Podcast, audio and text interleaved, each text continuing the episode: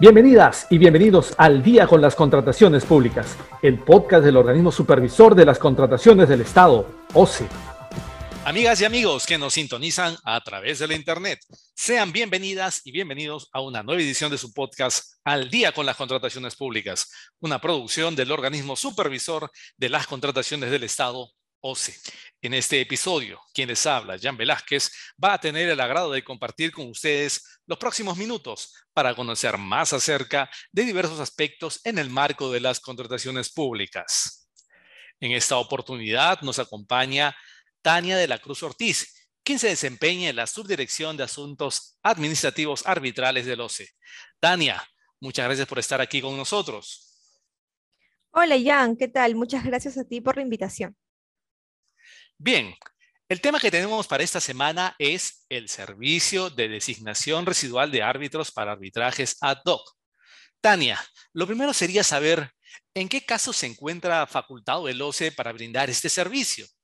Bien, eh, el OCE se encuentra facultado para brindar el servicio de designación residual de árbitros para arbitrajes ad hoc en aquellos procesos arbitrales ad hoc en los cuales las partes no hayan pactado la forma en la que se designan los árbitros o no se hayan puesto de acuerdo respecto a la designación del árbitro único o algún árbitro que integre el tribunal arbitral, o los árbitros no se hayan puesto de acuerdo sobre la designación del presidente del tribunal arbitral.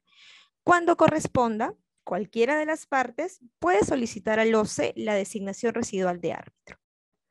Y dinos, Tania, ¿qué normativa regula el servicio de designación residual de árbitros para arbitrajes ad hoc?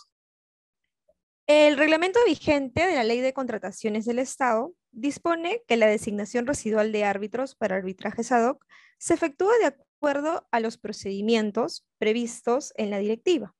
En tal sentido, la directiva vigente que regula dicho servicio es la Directiva 011-2020, OCCD, es la Directiva de Servicios Arbitrales del OCE, la misma que podrán visualizarla en el portal web del OCE.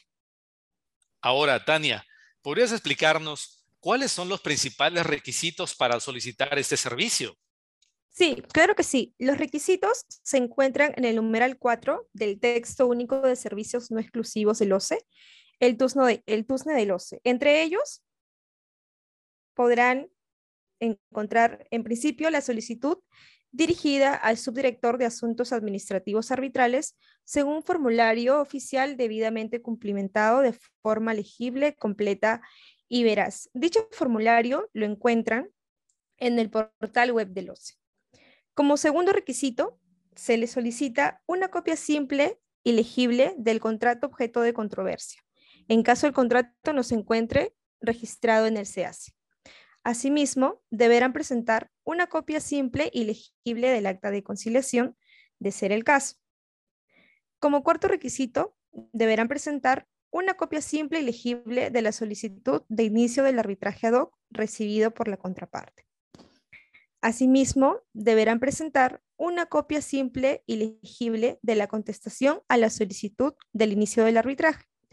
En caso no se haya producido esta contestación, el solicitante deberá manifestar expresamente esta situación. También deberán presentar la declaración jurada sobre la veracidad de los documentos presentados. Dicha declaración jurada, el modelo, lo van a poder encontrar también en el portal web del OCE. Y finalmente, deberán presentar una copia simple y legible del documento que acredite las facultades de representación de quien suscriba la solicitud. Muy interesante lo que nos comentas. De otro lado, Tania, ¿cómo se efectúa una designación residual de árbitros? Bien, la designación residual de árbitros, en atención al reglamento vigente de la Ley de Contrataciones del Estado, se efectúan a través de una asignación aleatoria por medios electrónicos. En tal sentido, en la Directiva de Servicios Arbitrales, que es la 011-2020, en el anexo 2 de dicha directiva, se pueden visualizar las fases para efectuar la designación residual de árbitros, siendo las mismas las siguientes. La fase de selección de expedientes, la fase de selección de árbitros y la fase de asignación expedientes árbitros. Todas estas fases se realizan a través del sistema de arbitraje. Sistema electrónico que permite efectuar la asignación de árbitro expediente de forma aleatoria. Cabe precisar además, Jan, que las designaciones efectuadas por el OCE en estos supuestos se realizarán teniendo únicamente como fuente de información aquella consignada en el sistema de arbitraje del OCE. Respecto a las y los profesionales inscritos en el RNA OCE a cargo de la Subdirección de Registro y Monitoreo Arbitral. No podrán, bajo ninguna circunstancia, considerarse información o documentación distinta a aquella señalada en el sistema de arbitraje a cargo de dicha subdirección. Finalmente, ¿cuáles son las ventajas de acudir al OCE para solicitar este servicio, Tania? Sí, claro que sí. La asignación aleatoria por medios electrónicos, eliminando así cualquier tipo de subjetividad. El precio significativamente menor respecto a otros centros arbitrales. Y sobre todo, el más importante, que el servicio de designación residual de árbitros se encuentra certificado con el ISO 37001, que versa sobre el sistema de gestión antisobor. Muy bien, Agradecemos a Tania de la Cruz, profesional de la Subdirección de Asuntos Administrativos Arbitrales del OCE, por haber compartido con nosotros respecto al servicio de designación residual de árbitros para arbitrajes ad hoc. Muchas gracias, Tania. Muchas gracias a ti, Jan, por la invitación. Hasta una pronta oportunidad. Bien, amigas y amigos. Antes de despedirnos, les recordamos que pueden seguirnos a través de las cuentas oficiales del OCE en redes sociales. De igual manera, pueden encontrar nuestro podcast y todos los episodios en YouTube y Spotify. Esto ha sido todo por hoy.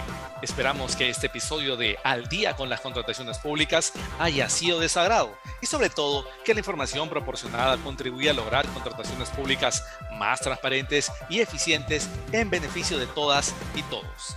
Hasta pronto. Siempre con el pueblo. Gobierno del Perú. Bicentenario del Perú 2024.